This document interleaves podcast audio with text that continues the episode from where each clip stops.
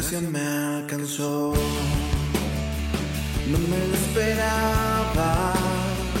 Tu misericordia la encontré cada mañana. Hola, hola, ¿cómo están? Bienvenidos. Un episodio más, el episodio más extendido en el tiempo, la cita que creo recordar. Ha sido una larga espera. Cuando estábamos terminando recién la segunda temporada, estaba conversando ahí con mi amigo, le dije, oye, grabemos, sí, me dijo, cuando quieras, todavía ni siquiera existía su podcast, era solo una imagen en redes sociales, todavía no salía a la luz la cara de este, de este caballero. Y cortamos la temporada, pasaron muchas cosas y recién hoy, hoy recién pudimos estar con él. Pero por fin, con mucha emoción, mi querido amigo Tomás Castaño, Teo Cotidiana para quienes no lo conocen y para quienes le hacen memes también. querido Tomás Castaño, ¿cómo estás, amigo? Un abrazo gigante, mucha alegría, es una invitación muy bella. Yo siempre me siento muy emocionado cada vez que me invitan a un, a un podcast o a un, a un lugar de conversación.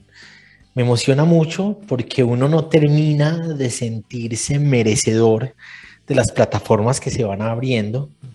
La gente que has tenido en tu podcast es muy grande, ¿no? Como para tener a Teo Cotidiana ahora, pero qué alegría, me honra gigante. Eh, me gusta mucho una expresión en inglés que nunca le he podido encontrar como su equivalente en español. I am, I am humbled. Eh, uno, uno, no dice yo soy humilde, ¿no? pero pero en, en inglés tiene todo el sentido del mundo, me hace sentir honrado el hecho de que me invites. Muchas, muchas gracias. No, al contrario, amigo, gracias por el tiempo, gracias por esperar tanto en realidad para estar aquí.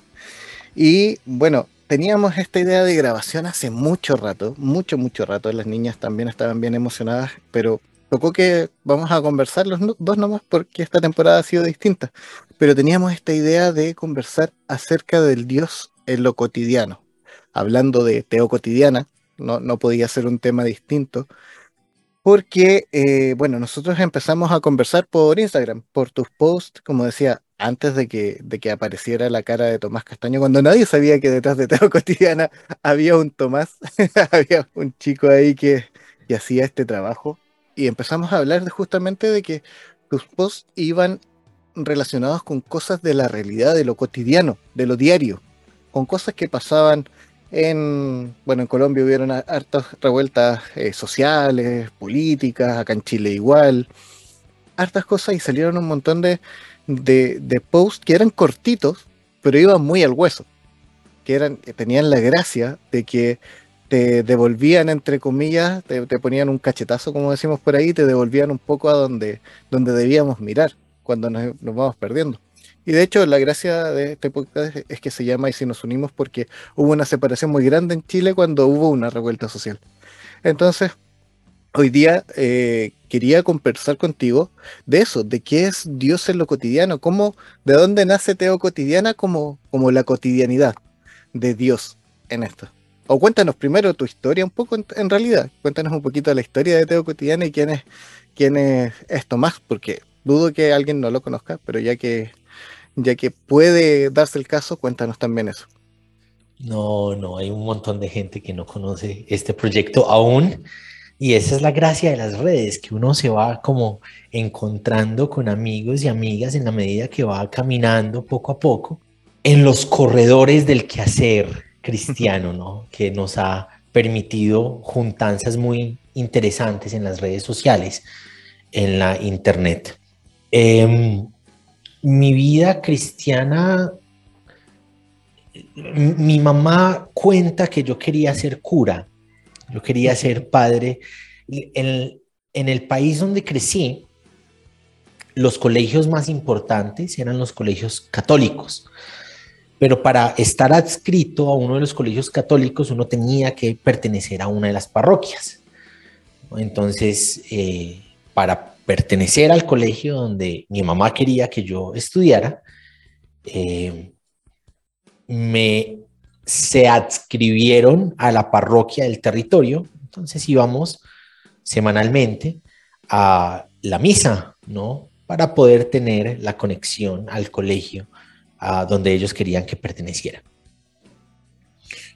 Digamos que mi fe comienza por ahí, ¿no? Pues los visos de, lo divino que, se me entregaba en ese momento, a, los que podía acceder en ese momento, yo no conocía nada más. Cuando uno está niño y va a una iglesia, eso es lo que uno conoce, ¿no? De lo divino.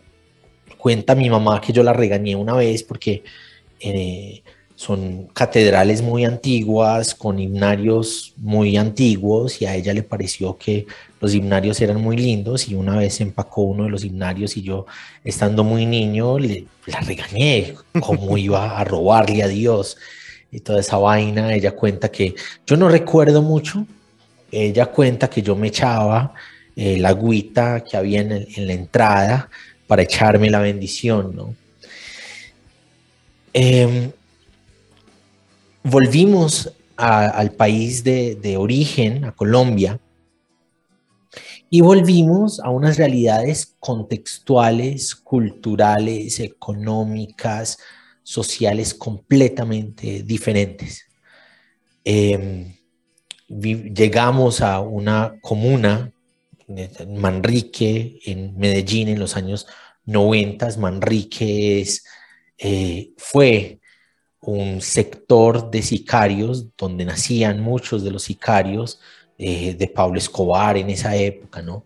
Entonces vine a una, a una época y a un lugar muy difícil de sangre, de balas, de eh, droga, de tensiones sociales, de violencias, de diferentes clases de violencias, eh, violencia intrafamiliar, violencia entre bandas, en las calles, muchas clases de violencia. Llegamos a una casa que tenía unas ventanas tapadas con palos mal pegados.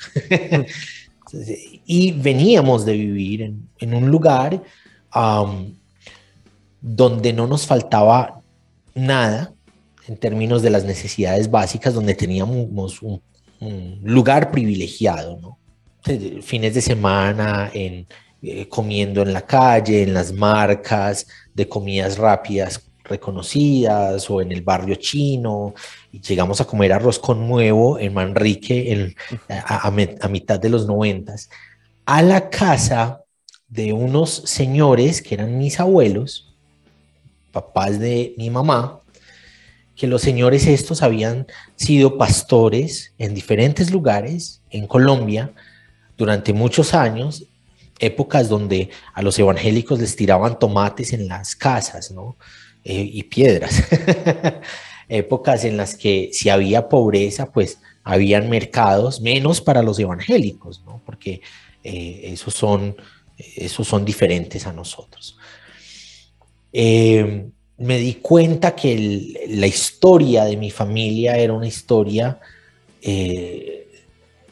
transversalizada por el pentecostalismo, por el evangelicalismo, y ah, empecé a conocer la fe desde las posibilidades pentecostales. Y crecí en una iglesia pentecostal local, en un barrio marginal, un barrio difícil, ¿no?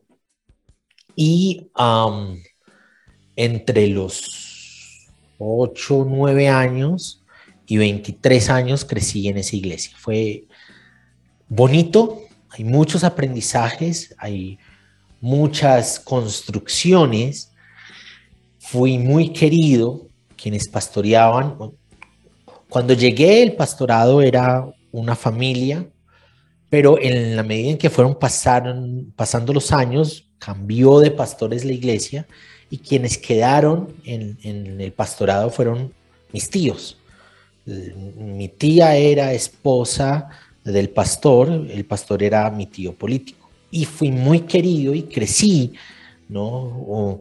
Eh, dentro de los parámetros de crecimiento en la estructura eclesial. Me quisieron, los quise, fui muy amado hasta que empecé a hacer preguntas incómodas. Hasta que las respuestas que me estaban dando frente a las preguntas que estaba haciendo no me cuadraban, no me convencían y empecé a buscar otras respuestas en otras posibilidades y empecé a confrontar las diferentes respuestas que lograba encontrar con las respuestas que me daban en ese lugar y empecé a ser incómodo, ¿no? Mis preguntas fueron incómodas, mis propuestas fueron incómodas y empezó una fricción, empezó una fricción hasta que se, se estrelló, se estalló completamente la burbuja. Y cuando se estalla la burbuja, uno queda a la deriva, porque es el lugar donde uno construye, es el lugar donde uno cree que se va a desarrollar la vida. Es el lugar donde uno cree que Dios me puso ahí con un propósito y el propósito de Dios se va a cumplir en ese lugar. Y es una, hay, una especie de de mística, es, es ah, no estoy ahí de casualidad.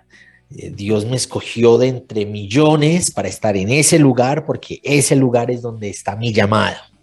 ¿no? Se rompe la burbuja, uno queda sin refugio, sin casa.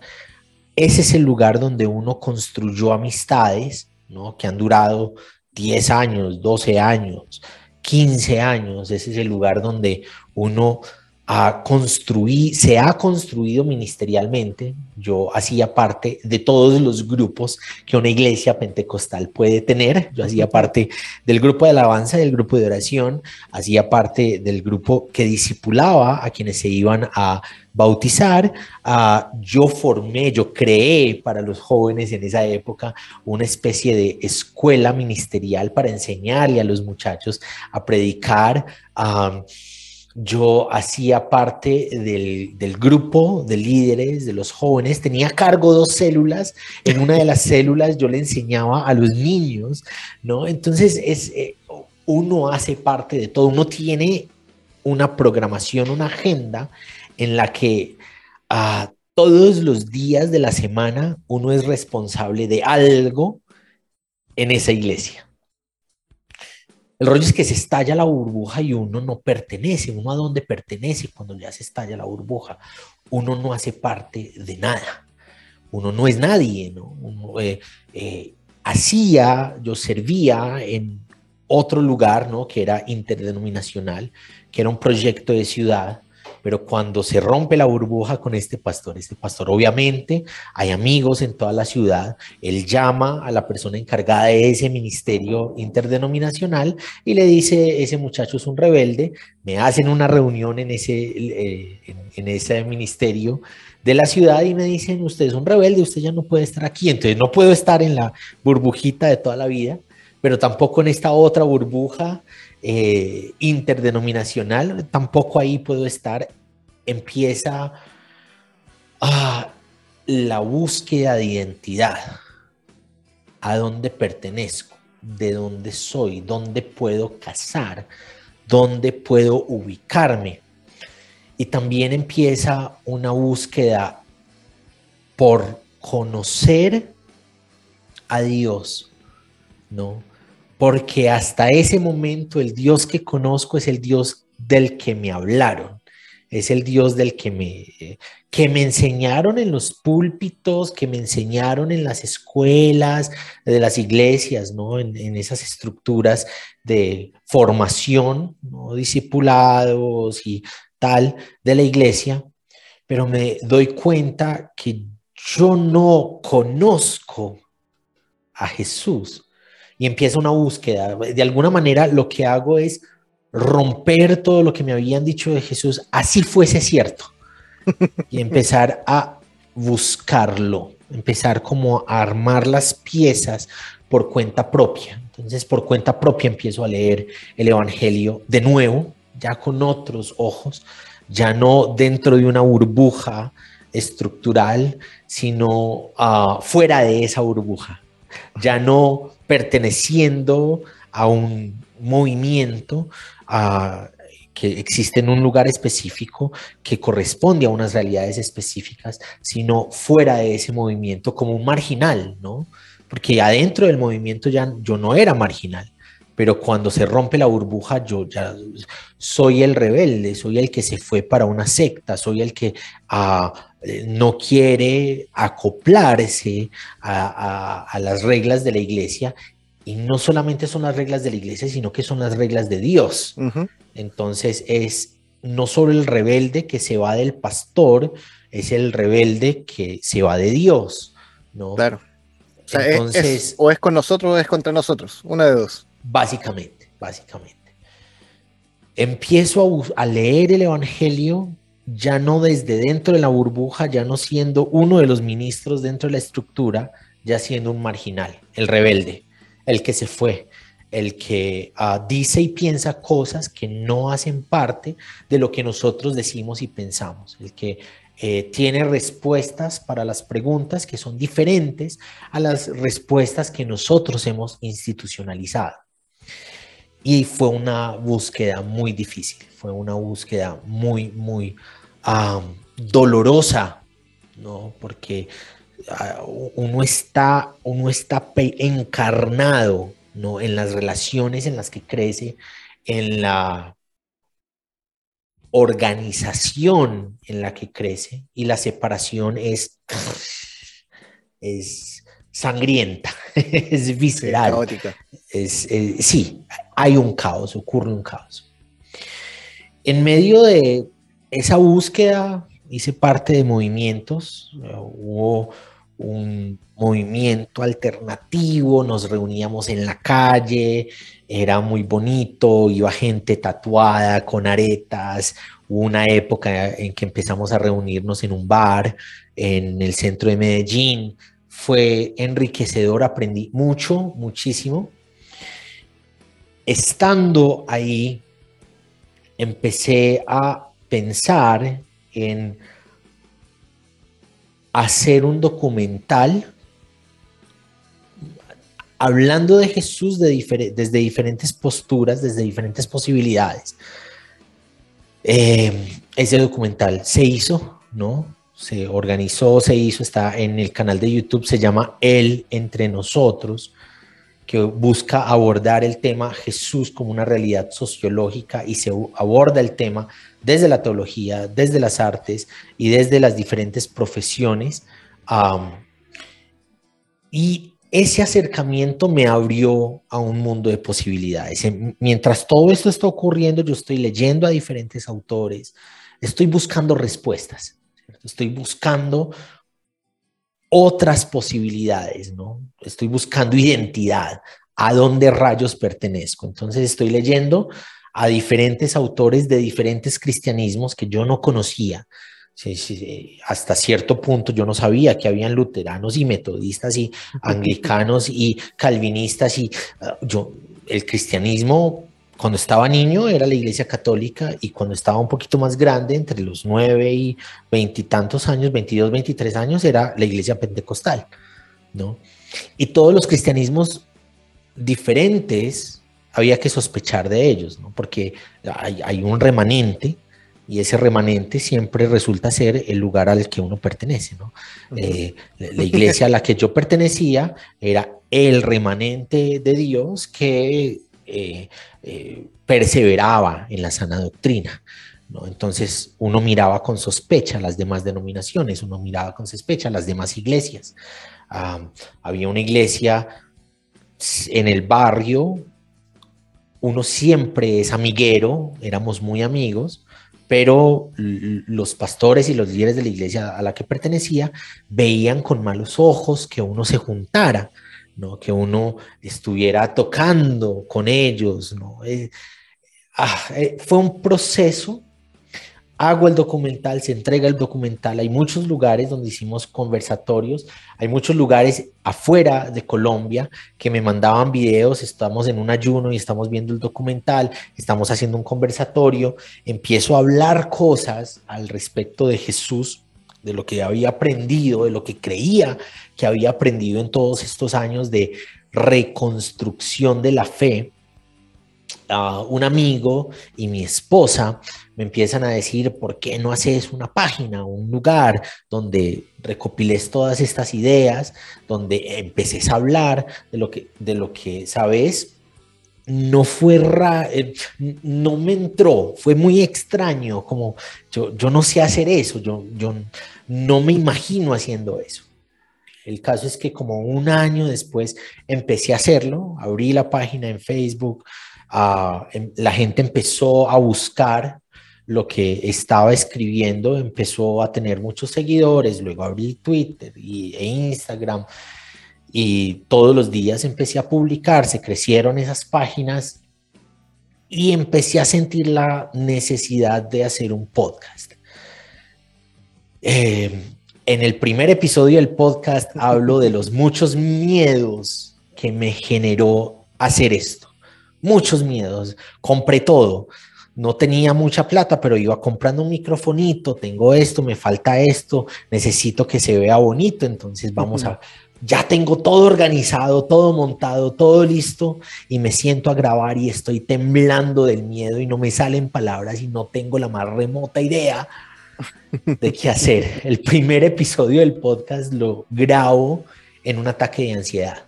Me sudaban las manos, me, ustedes pueden ver el podcast y de aquí para arriba me veo bien, de aquí para abajo estoy temblando, estoy ah, jugando con las manos, tengo ganas de llorar porque fue un ataque de ansiedad muy, muy, muy fuerte. Tenía miedo, no, sé si tengo algo por decir, no sé cómo lo va, lo va a escuchar la gente, no sé si esto va a ser importante o no.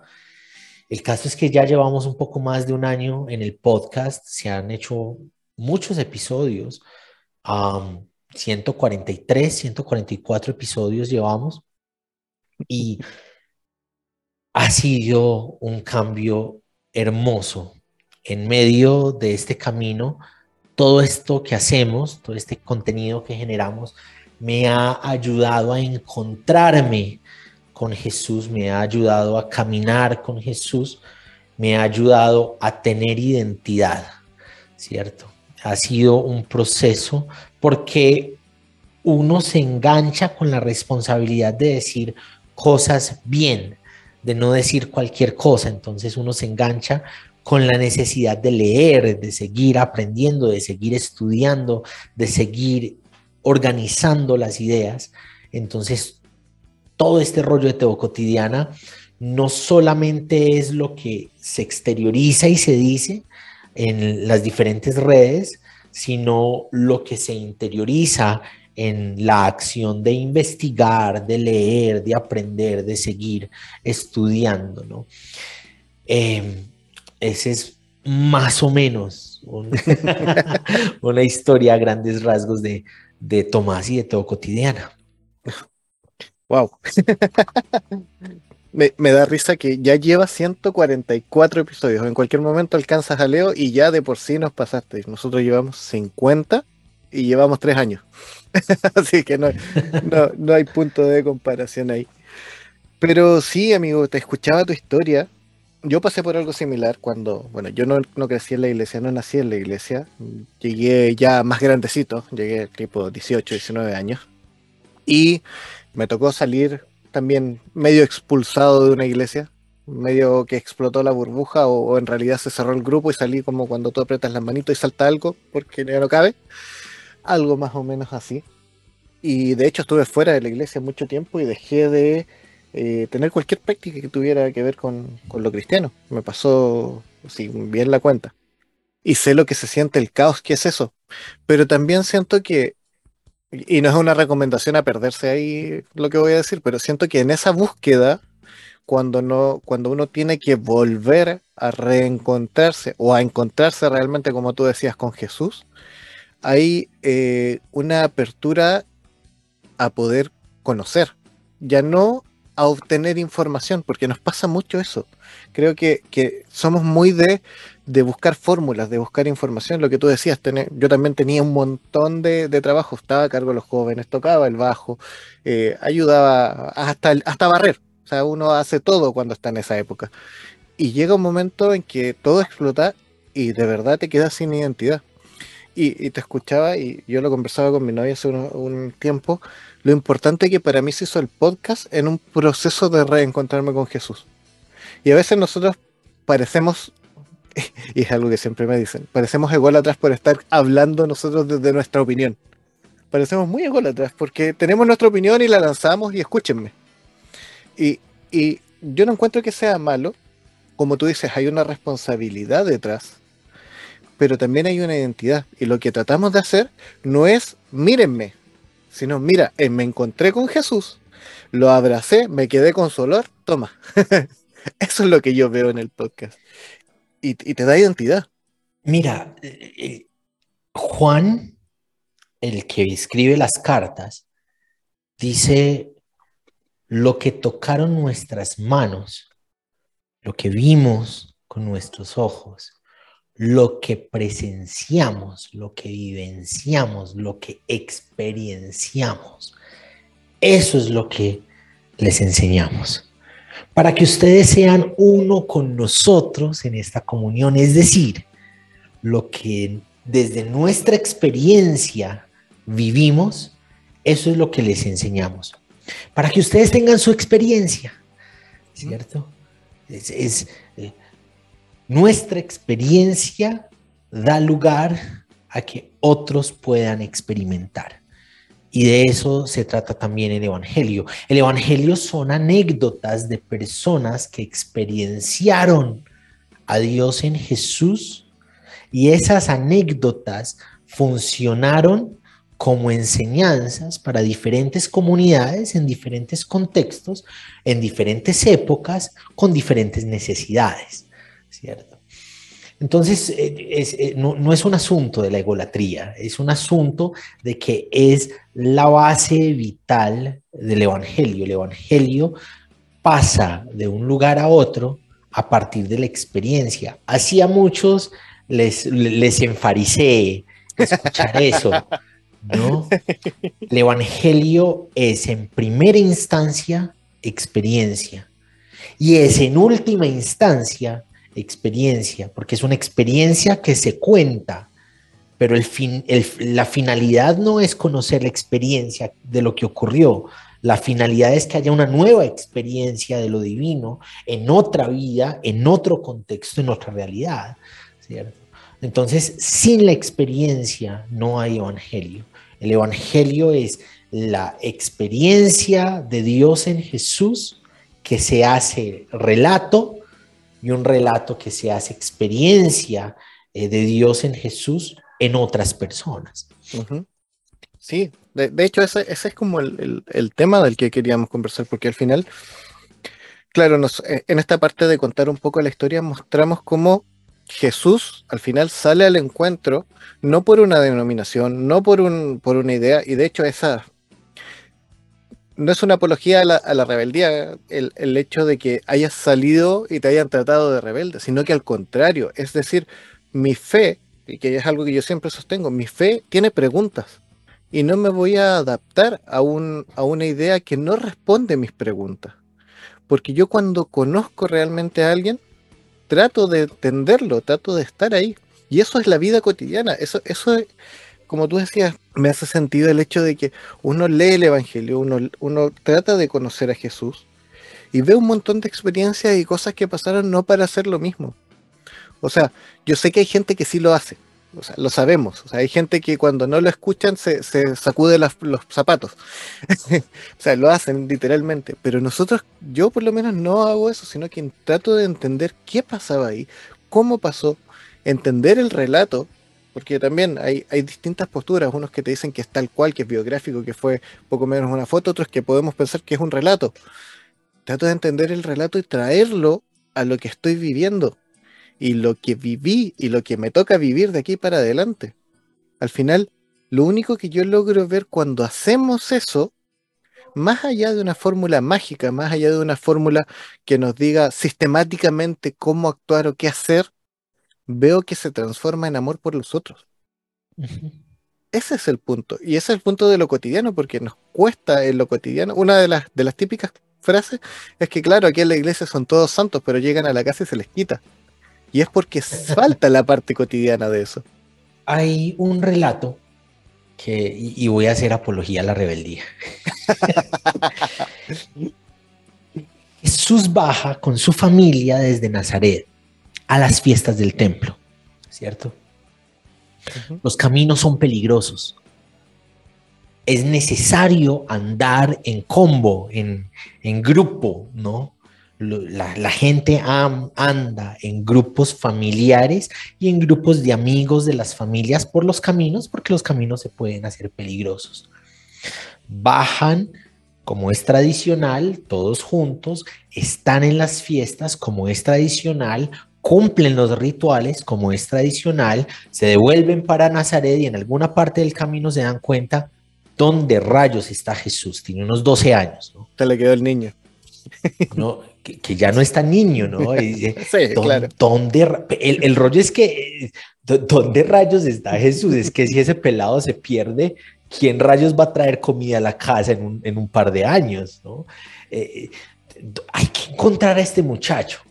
¿Dónde está Jesús? Y se devuelven buscando a Jesús, muy seguramente preguntando a, las demás, a los demás grupos familiares que van caminando, ustedes han visto un muchacho de tal estatura, un morenito, cabello crespo, todo el mundo era moreno y de cabello crespo en esa época, entonces se van a buscarlo y tal, se lo encuentran en el templo haciendo preguntas y le reclaman, ¿qué rayos está pasando? ¿Dónde rayos estabas? ¿Por qué te quedaste? Tenías que estar en el camino de la familia para que estemos todos protegidos. Y Jesús les contesta, estaba en los negocios de mi padre. En primera instancia, a veces para hacer las preguntas que necesitamos hacer, necesitamos desviarnos del camino de la familia. Para poder hacer las preguntas necesarias, necesitamos no estar caminando como nuestras familias y nuestros líderes y nuestros pastores y las personas de ascendencia tradicional están esperando eh, que caminemos, dejar de caminar por donde ellos caminan para poder hacer las preguntas necesarias, ¿cierto? Para mí ese texto enseña eso. Ah, y lo otro es que los negocios de mi padre es hacer preguntas.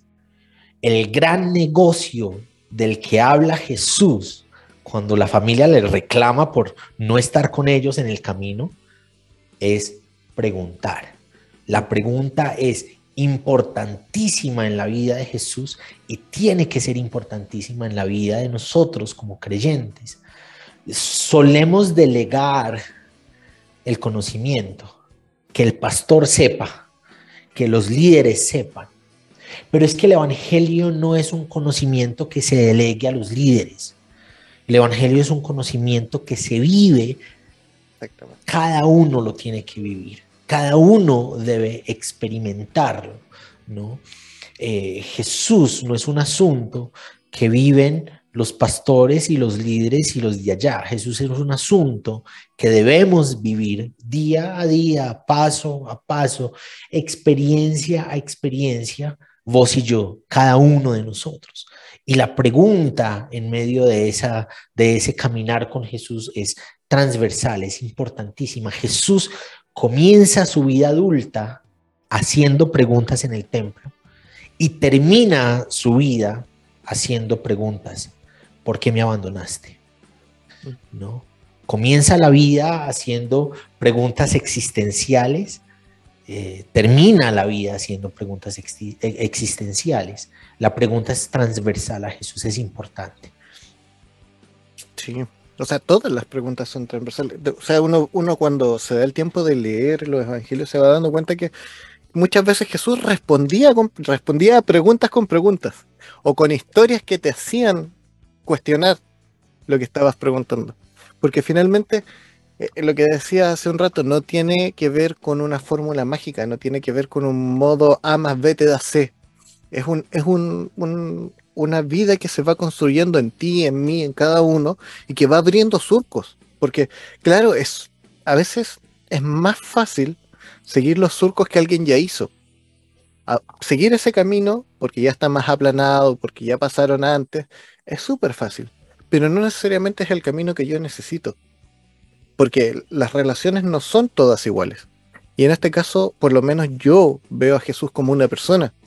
no como un concepto, que ahí es donde muchos diferimos, porque a veces vemos tan conceptualmente a Jesús, e incluso de repente lo vemos tal cual un libro con tapa negra, eh, y nos perdemos de la relación, nos perdemos del, del día a día, de cosas como de repente cuando, te, cuando pasa algo y están todos peleando, es decir, oye, pero nadie deja de ser cristiano porque opina distinto.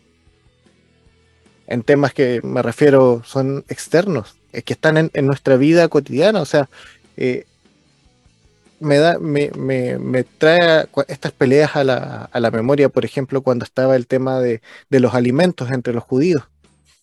Y viene un día eh, Pedro y dice, ya, de aquí en adelante coman lo que quieran y seguimos siendo hermanos. Ya no, no hay ese limitante. Acá también de repente porque uno o piensa distinto o hace una pregunta distinta, se pierde de esta parte de lo que llamamos vivir el Evangelio, entre comillas, vivir el Evangelio, por cómo se ha dado toda la vida. Esto que tú dices de, de seguirlo como la familia. Pero a veces nos cuesta darnos cuenta de eso en la vida en el trabajo, en el, en el día a día, en el caminar, en el tomarse un rato para, para pensar en Jesús y hacerse preguntas. O sea, cuando uno toma un devocional, no es solo leer y orar. O sea, la, costumbre devocional es una de las costumbres más antiguas de nosotros, los que estamos cercanos, sobre todo a los pentecostales, eh, que, te, que, te, enseñaban ahí a hacer esas, esas oraciones a las 5 de la mañana y con tu devocional. Pero la idea del devocional no es solo leer, no, es como el pancito de vida que, que todos tienen, sino que es preguntarte qué hay ahí, qué hay detrás de eso. Creo que eso nos hace falta para poder empezar a, quizás, no sé si dar opinión sea malo o bueno, pero sí a compartir lo que Jesús deja en el corazón. Creo que eso es parte de lo que, de lo que yo veo como cotidianidad. Cuando Jesús empieza a hablar sobre su versión del reino de Dios, todo estaba dicho habían unas escuelas farisaicas que discutían algunas cosas semánticas, algunas cosas en el Sanedrín un, poco más complejas, se resucita o no se resucita, ¿no? Eh, pero en general la doctrina estaba dicha. Lo que Dios quería de las personas ya estaba establecido, ya estaba enmarcado, cuadriculado, ya se le había entregado a la gente en sistemas organizados de ideas y de rituales, Y Jesús atraviesa esas, ese orden ¿no? Jesús atraviesa esos pensamientos que ya estaban determinados, A veces creemos que en el cristianismo todo está dicho, no hay nada más por decirse, no hay nada más por pensarse, porque ya hay una estructura organizada de ideas sistematizadas y no hay nada más por entender. Y eso sí me parece e-, ególatra. Pensar que ya conocemos todo lo que hay por conocer de Dios, que ya está dicho todo lo que hay por decir de Dios. Creo es justo lo que yo pienso. Sí, creo que cada generación, cada posibilidad, cada realidad contextual tiene algo nuevo por descubrir de lo divino de acuerdo a las necesidades y de acuerdo a las realidades en que se está viviendo. ¿no? Creo que en medio de esas estructuras cerradas de lo que ya está determinado que Dios dijo y Dios hizo y no se puede mirar más allá, eh, pienso en esta caricatura de Naked Pastor en que hay un, como una cajita y están intentando cerrar a Dios ahí. La cajita representa el dogma, la doctrina de Dios ahí, eh, todo eterno, y están intentando meter a Dios ahí en esa cajita. Creo que en medio de las cajitas en las que estamos intentando meter a Dios constantemente en nuestra época, Jesús sigue naciendo y se sigue atravesando en medio de esas ideas y sigue mostrándonos que hay algo más por descubrir, que hay algo más por pensar. Siempre volviendo ¿no? al Jesús del Evangelio, y creo que hemos desplazado a Jesús de los púlpitos. En los púlpitos nos interesa ser más como Moisés, que hace magia y cambia la vara por una serpiente. Eh, nos, nos, interesa ser más como Elías, que hace que ah, mil cosas pasen con su manto de poder. Y nos interesa ser más como David, que derrota a Goliat con una piedra. Son cuentos fantásticos y es menos interesante ser como un campesino judío que va contando su versión del reino de Dios con historias campesinas, con relatos del día a día. ¿No? nos interesan más esos héroes de antaño que Jesús, que es el real héroe. la base para la fe en quien se cumple la ley y los profetas, en quien se establece la novedad, ¿no? del Nuevo Testamento, de todo lo que hay por construir y reconstruir a partir de Él, a partir de Jesús. Creo que hemos desplazado mucho a Jesús de, nuestro, de nuestro interés teológico, de nuestro interés eh, de la reflexión cristiana, y en ese sentido creo que necesitamos seguir volviendo una y otra vez al Jesús del Evangelio. Sí, o sea, es que también ahí hay un tema de marketing. Pues, claramente las luces venden mucho más que eh, alguien que solamente eh, se dedica a amar, a buscar a los que están desvalidos, a los marginales, como tú decías en un principio.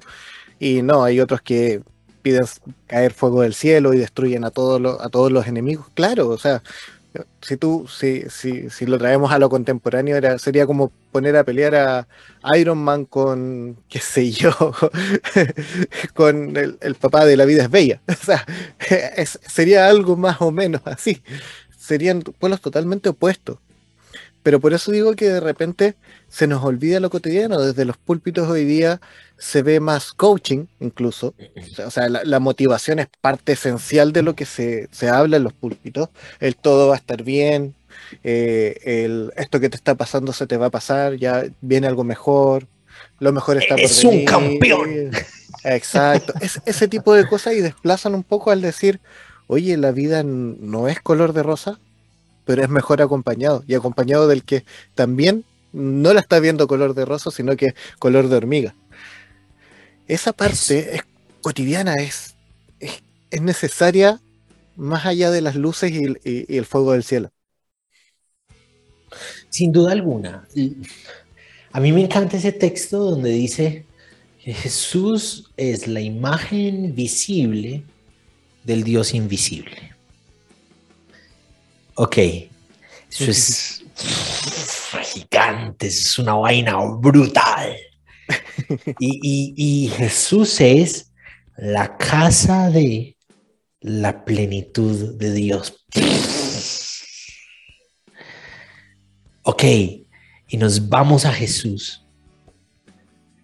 Un campesino judío que nace en una familia humilde, humilde y pobre un campesino judío que se hace lugar en una profesión que es casi, casi una desgracia. Es que ser tectón, que es lo que Jesús ejerce por profesión, está por debajo del campesinado. Los tectones son quienes han perdido las tierras, no tienen tierras por heredad o quienes las están perdiendo y para no perderlas tienen que ejercer otra profesión para intentar salvar esa tierrita en la que siembran y que los impuestos y que las malas cosechas y que todas las ah, la realidad ah, que está ocurriendo económica de la época, ese choque económico entre el imperio romano y las pequeñas economías campesinas, ¿no? Están luchando para que esas tierras no se las vayan a quitar dentro de esos contextos. Jesús ejerce. Hay a Jean-Dominique Crozan y Gerd Theissen presentan unas escalas sociales. En ambas escalas, eh, a partir de estudios sociológicos.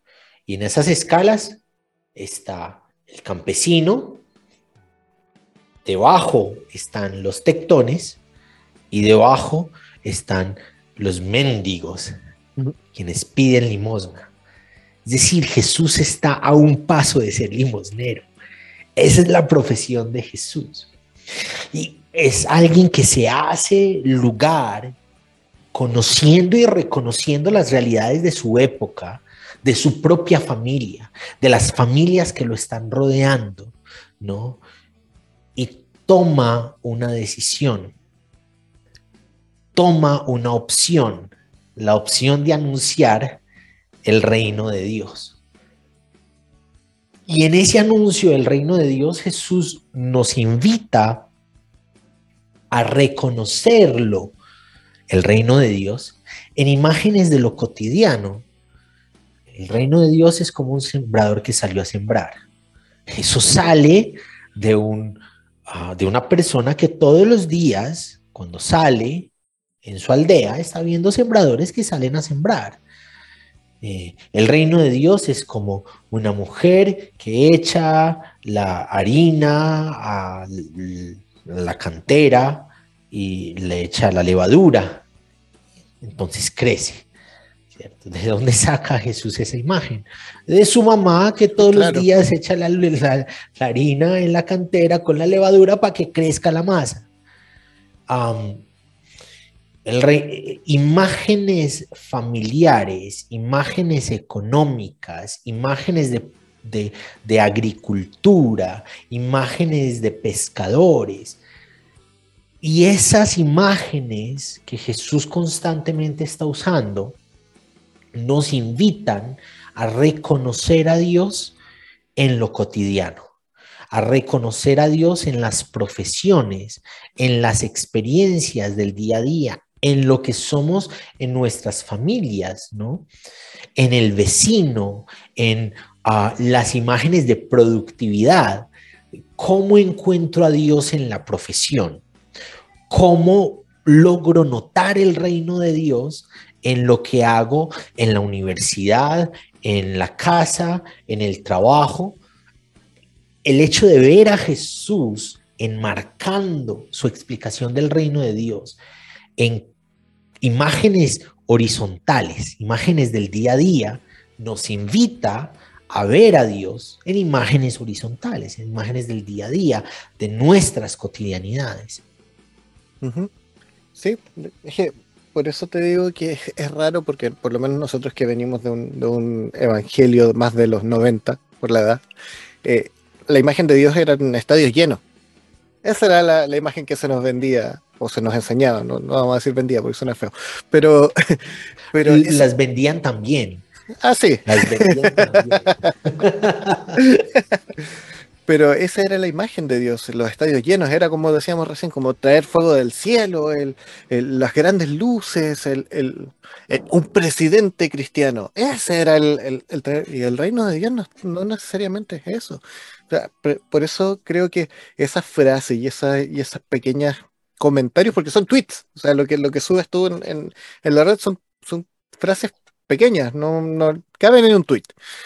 O sea, no te devuelven un poco a decir, sí, de verdad, no necesito todo esto, no necesito todas estas luces, este escenario, no necesito el concierto de Coldplay para anunciar a Jesús. Necesito poder mirar a alguien a los ojos y decirle estoy contigo. Porque a veces pensamos que eso es el Evangelio, el tratar de, enseñarle a otro o de imponerle a otro lo que yo creo o, o traerlo hacia la iglesia, porque a veces ni siquiera es enseñarle lo que yo creo, es que con que vengan al culto ya estoy al otro lado. Y no se trata de eso, creo que va mucho más allá, va en preocuparte de personas que a veces ni siquiera ves. O sea, yo tengo amigos de los cuales me preocupo y que están en otros países y que jamás no hemos visto en, en, persona. Pero los amo profundamente porque hemos pasado procesos y nos hemos acompañado en procesos en los que yo creo que Jesús habría hecho lo mismo. Porque esa es la parte complicada de, de- de- de pescar fórmulas, porque la fórmula te lleva a una deshumanización del Evangelio. Pero el Evangelio está en las personas, no en una fórmula. El reino de Dios está entre ustedes. Le estaba hablando a campesinos, le estaba hablando a pescadores, le estaba hablando a prostitutas.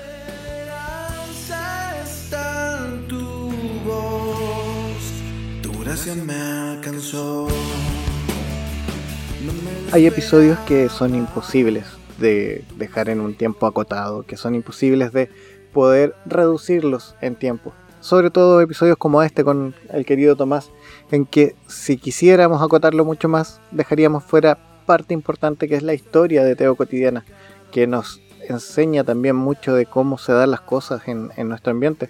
Así es que, como es de costumbre, vamos a cortar aquí, vamos a hacer una pequeña pausa y vamos a dividir el episodio en dos. Hoy mismo va a estar disponible la segunda parte, no se preocupen, pero es por un tema de comodidad, de poder darle un poco de continuidad y que no sea tan abrumador el tiempo del episodio para la gente que no está tan acostumbrada a episodios largos. Así es que eso, le doy las gracias a mi amigo David Mardones por la música de fondo. Ahí por favor búsquenlo, pueden encontrar buen material. Y eso, se hace con amor. Nos escuchamos en la segunda parte. Recuerden, ahí está disponible hoy mismo. Un abrazo a todos. Chau, chau.